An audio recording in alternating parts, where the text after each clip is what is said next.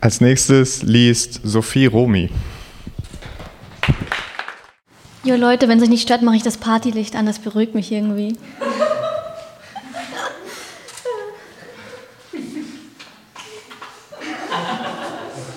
Ja, ja von Ikea. Okay. Ähm, ich lese euch ähm, meinen Anthologietext vor, und zwar den ganzen. Er heißt Ich dachte, du magst es hart.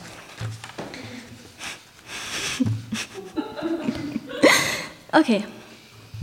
Überall klebrige Körper. Unter den bunten Lichtern glänzen sie wie frisch gefangene Karpfen. Ob das von der feuchten Hitze oder dem stundenlangen Tanzen kommt, lässt sich nicht immer erkennen. In diesem besonders trockenen Wochenende August gibt es zwischen der Anhäufung eben dieser klebriger und wild umherschwingender Körper fast kein Durchkommen mehr. Der Bass drückt sie oft noch enger zusammen. Hinter der Tanzfläche kann man den Pool sehen. Seine Schatten tanzen mit den Körpern. Mein Badeanzug, rot und nie zu übersehen, trage ich bereits statt des Höschens unter meinem Kleid versteckt, so eng wie eine zweite Hautschicht. Niemand schwimmt, dabei ist das Wasser gar nicht kalt und sehr sauber. Die Wasseroberfläche ändert sich ständig, wie meine Haut, die ich vorsichtig abtaste, bis ich auf Lycrastoff stoße. Seit fünf Jahren wird die Insel als Urlaubsparadies beworben. Erst vor zehn Jahren wurde sie aufgeschüttet. Die, groß, die größte jemals von Menschenhand künstlich erschaffene Landmasse, mitten im Ostatlantik. Die Touristenmassen werden sie wieder verlassen. Spätestens ab September werden sich die Freiluft-Teakholz-Tanzflächen leeren. Ich werde bleiben. Das habe ich nach meinem ersten Mal mit Noah beschlossen, befürchte ich. Dabei verwandelten sich seit meiner Begegnung mit ihm mehr und mehr Bestandteile meines Körpers in Sand. Ich ließ die Teakholz-Tanzfläche zurück, um ein Getränk zu bestellen. Die Bar aus schwerem, tiefbraunem Massivholz erstreckte sich einige Meter in die Länge und noch mehr in die Breite. Ihre Gäste reihten sich nur an der linken Barhälfte mit stets demselben Anstandsabstand eines, wilden, eines wild lebenden Sardinenschwarms auf oder lagen Dose verstreut auf den bewässerten Wiesen des Hotelgeländes. Die Barkeeperin beugte sich zu mir herunter und flüsterte mir ins Ohr, warum ich noch nicht betrunken sei. Sie arbeitete hier jede Nacht, außer an Donnerstagen, eine der wenigen US-Amerikanerinnen, die hier sesshaft geworden sind. Man sah ihr die lange Inselbewohnung an der Form ihrer Krähenfüße an. Ich bestellte eine Cola. Geht klar, sagte die Barkeeperin. Aus Kalifornien kam sie, Oakland, am östlichen Ufer der Bucht von San Francisco gelegen, kaum mehr Einwohner als Bochum. Über Generationen hatte ihre Familie weitläufige Eukalyptusplantagen besessen. Selbst ihr Nachname hatte den Klang der Bäume in sich mitgetragen. Dann kam die Dürre und mit ihr die Waldbrände. Weitflächig, weitflächig sprossen sie im Spätsommer aus der Erde, so heiß waren sie. Der Eukalyptus war ihr Wegbereiter über die Erdkrusten Kaliforniens. Seine Öle, ob in den Astspitzen oder abgegeben an die trockenen Böden, waren hochbrennbar. Später platzten seine Samenschalen und trugen die Flammen und den Eukalyptus noch Kilometer weiter. In der Asche war er der Einzige, der wiederkam, bloß wollte niemand mehr seine Triebe aus der schwarzen Landschaft sprießen sehen. Ohne dem Eukalyptus hatte sie gar keinen Nachnamen mehr. Die Barkeeperin zog langsam und äh, weich ihren Kopf zurück hinter die Bar. Jemand sprach mich an. Er roch nach zu starkem Männerparfüm, nach Moschus. Er forderte mich zum Tanzen auf, machte Andeutungen und Gesten, die immer näher kamen, wollte nicht aufhören. Auch nicht, nachdem mein Blick sich für viele Minuten in die Bemalungen auf den Schultern der Barkeeperin gebohrt hatte. In meiner Speiseröhre staute sich etwas. Ich dachte an Noah, der mir die letzten vier Abende acht Whisky Cola ausgegeben hatte. Im Nachhinein bin ich mir sicher, dass das sogar besser gewesen wäre. Er hätte mich an diesem Abend zwischen den klebrigen Körpern nicht wiedergefunden. Aber Noah band sich jede Nacht den Weg an die Bar. Warum bist du denn so stark geschminkt? fragte er. Seine Stirn legte sich in lange, gleichförmige Falten. Das hast du doch nicht nötig, und so erkenne ich dich gar nicht. In meinem Hostel-Privatzimmer, das ich mir leisten kann, weil ich hier auch arbeite, küssten Noah und ich uns lange. Irgendwann packte er meine Hüfte und drehte mich um. Noah nimmt Frauen gern von hinten.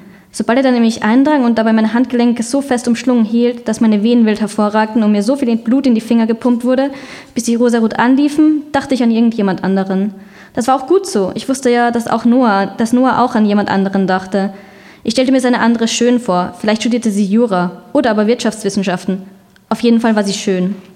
Noahs Silhouette war auch schön, als er neben mir lag und ich das Auf und Ab seiner kantigen Gesichtszüge analysierte. Spät war es da, auf jeden Fall nach vier, vielleicht war es schon hell draußen. Bei geschlossenen Rollläden versuchte ich weiter zu träumen, aber nur roch so gut nach frisch gewaschener Bettwäsche und Seife. Ich schlang mein linkes Bein um seine schmale Hüfte und unter meiner rechten, auf seinem Brustbein platzierten, Brustbein platzierten Hand hob und senkte sich in regelmäßigen Abständen sein gesamter Rumpf. Das fühlte sich gut an. Vor Noah hatte hier Robin gelegen. Robin, der nach den U-Bahn-Tunneln Frankfurts und alten Treppenhäusern gerochen hatte und bei dem es sich nie so gut angefühlt hatte, ihn beim Schlafen zu beobachten. Nachts verliert der Körper mindestens 0,2 Liter Schweiß und sobald die andere Betthälfte auch besetzt ist und erwärmt wird, steigt die Schweißproduktion weiter an. Noahs nasse Haut erinnerte mich an den Abend im Club und den Moschusmann. Der Stau in meiner Speiseröhre war immer noch da, bereits im oberen Drittel angekommen. Kann ich kurz mit dir sprechen, Noah?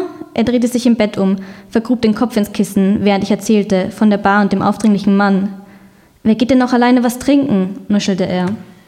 Danach grub ich mich in den Sand, um an jemand anderen zu denken. In den Stunden am Strand fiel es mir leichter. Oft blieben mir einzelne, grobe Sandkörner zwischen den Zehen stecken und die schmeckten nach jemand anderem. Jemand anderes existierte wahrscheinlich nicht außerhalb meiner Hirnrinde, aber jede unperfekte Begegnung mit einem der vielen Touristen ließ die Vorstellung realer werden. Manchmal glaubte ich, jemand anderes lebt, lebte irgendwo an diesem Strand in einer unterirdischen Sandburg. Grub ich tief genug, konnte ich die Stimmen aus den unterirdischen Sandburgen sprechen hören. Dabei bekam ich jedes Mal eine Gänsehaut. Ich drückte meine Fingerspitzen in den salzigen, zusammenklebenden Sand und formte Antworten. Ich glaube, sie wurden gelesen, weiß aber nicht so genau, ob das der eigentliche Grund ist, weshalb ich die Insel im Oktober noch nicht verlassen werde. Im November auch nicht. Mein Arbeitsvertrag bei Atlantis Backpackers Hostel ist, ist unbefristet. Als ich das erste Mal in Noahs Hotelzimmer übernachtete, feierte er seinen 24. Geburtstag. Dass auch ich im August auf die Welt gekommen war, verschwieg ich ihm. Es war ja auch nie von Bedeutung. Im Spätsommer werden die meisten Kinder geboren. Ich feiere Geburtstage nicht, denn sie erinnern mich an Kreissäle und daran, wie Mama sich an meinem fünften Geburtstag zum Backofen gebeugt hatte, um meinen Geburtstagskuchen hineinzuschieben und plötzlich alles warm und nass unter unseren Füßen geworden war. Eine Kinderewigkeit, vielleicht 48 Stunden später, war sie mit meinem Bruder im Arm nach Hause gekommen und es wurde laut in unserer Wohnung. Der Kuchen war ganz hart und kalt, war ganz hart und dunkel geworden. Den darfst du nicht mehr essen. Ich möchte mit dir reden, sagte ich, während Noah mich auszog. Er hob den Blick nicht. Vorhin bin ich mit deinem Freund im Auto mitgefahren. Du meintest ja, er hätte ein Auto. Deswegen dachte ich, er könnte mich mitnehmen. Er sah immer noch an mir herunter. Seine Lippen formten wenige, tonlose Vokale. Jedenfalls hat er mich ganz lieb angelächelt, als er mich abgeholt hat, mir sogar die Tür aufgehalten. Aber dann hat er irgendwann angefangen, mich so intime Sachen zu fragen und wollte, dass ich meinen Rucksack abstelle. Der lag auf meinem Schoß. Der passt da ja auch gut drauf. Ich wollte nicht. Er ist trotzdem mit seiner Hand unter den Rucksack gefahren, hat sich durch das Gewicht in meine Kleidung gewühlt und mich berührt, zwischen den Beinen. Bei der nächsten roten Ampel habe ich dann meinen Rucksack ganz fest an mich gedrückt und bin ausgestiegen, um den restlichen Weg zu Fuß zu gehen. Noah sah mir zum ersten Mal in die Augen. Deswegen kam ich so spät an. Bevor er mir antwortete, wanderte sein Blick zurück nach unten. Was hast du denn getragen? Keine Stunde später lag ich wieder am Strand. Da war es ganz weich, als legen unter mir tausende, tausende Male in einen Mixer geworfene Sandkörner, die auf höchster Stufe zerkleinert wurden. Der zermahlene Sand war warm und so zärtlich. Eigentlich sind die Strände von Surfern übersät, aber hier lag ich ganz allein. Fünf Kilometer Sand und ich in seiner Mitte. Meine Finger fuhren über die, fuhren über die Körner und bauten Sandhäuser, manchmal auch ganze Burgen.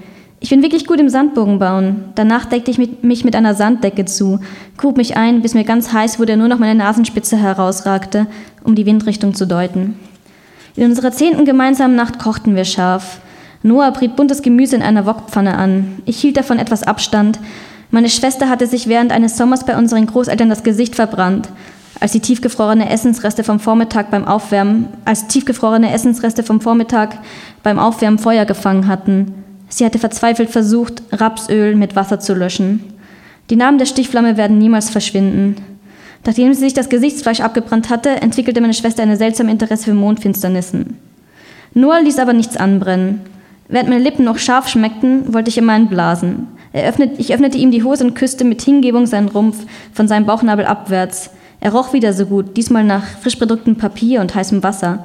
Mein Körper arbeitete sich weiter bergab. Noah packte meinen Kopf, meine Haare klammerte sich an ihn fest, zu fest. Ich konnte nicht mehr, wollte nicht mehr, aber nahm bloß seine zweite Hand dazu, um mich besser im Griff zu haben.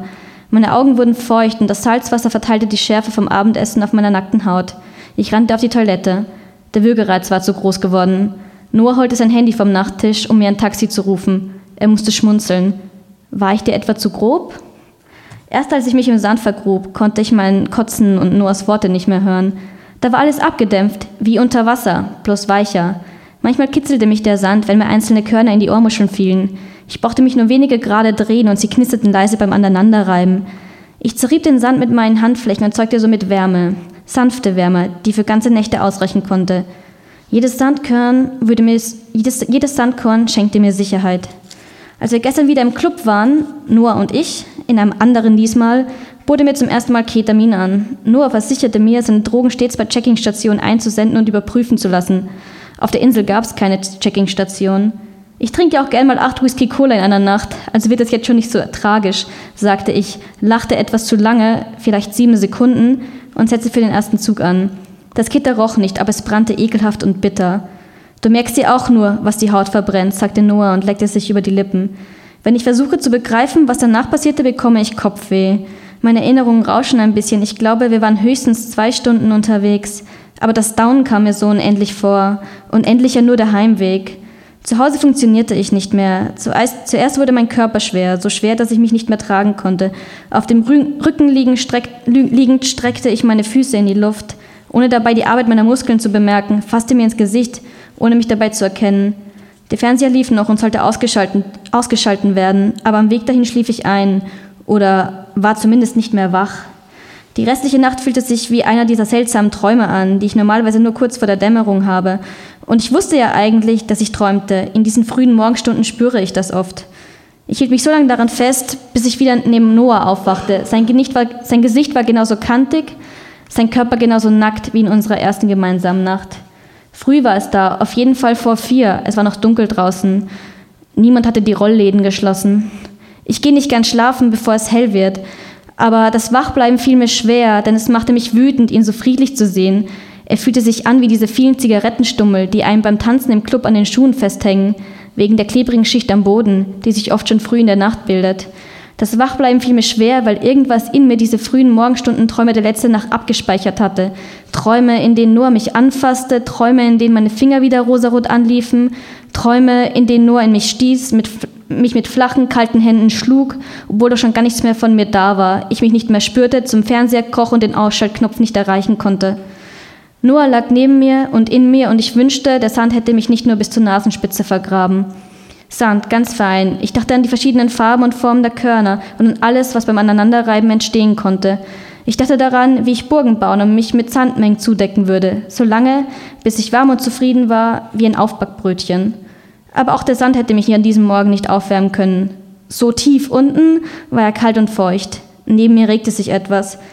Was ist gestern passiert? sagte ich. Noah stand auf, sah mich an und knöpfte sein Hemd zu. Er musste ja auch eigentlich nichts mehr erklären. Mein Nachtkistchen fing an zu vibrieren und sein Blick wendete sich wieder von mir ab. Va Valentin hatte mir bereits viermal auf den AB gesprochen. Noah presste die Lippen zusammen und legte mein Handy zurück. Welchen Sinn hat es denn noch, mit dir zu schlafen, wenn es jeder kann? Er warf sich mal die Tür ins Schloss, zog sie, zog sie ganz leise, ganz leise zu, fast sanft. Von mir zu Hause sind es nur wenige Minuten bis zur klebrigen Teakholz-Tanzfläche. Auf den feuchten Straßen flackerten Spiegelungen bunter Neonreklamen und gleich großer Pfirsichpalmen. Die orangenen Früchte erinnerten mich, erinnerten mich unter den Lichtern der gelblichen Straßenlaternen, die um diese Uhrzeit normalerweise bereits abgeschaltet werden, an irgendetwas, vielleicht an andere Jahre, um den von einer Seilkordel umzäunten Pool sitzen, sitzen die Barkeeperin ohne Nachnamen und einige Touristen. Mir fällt auf, dass das Seil dieselbe Farbe wie mein Badeanzug hat. Ich taste ihn erneut ab und lasse meinen Blick über den Pool schweifen. Einlaminierte A4-Blätter weisen in fünf verschiedenen Sprachen darauf hin, dass nicht bloß das Schwimmen, sondern jegliche Form des Eindringens in das 14 mal 8 Meter große Becken ab 21 Uhr strengstens verboten sind. Ein unbegrenztes Hausver Hausverbot droht bei der Nichteinhaltung. Wenn jemand in den Pool springt, sind es die Touristen. Meist am letzten Abend vor ihrer Weiter- oder Abreise. Niemals aber vor 4 Uhr. Mit beiden, Händen, mit beiden Händen an der Grenze zwischen Lykrastoff und Haut blicke ich an mir herab. Passe bloß wenige Sekunden nicht auf und das Becken ist nicht mehr leer. Ich werde heute nicht schwimmen.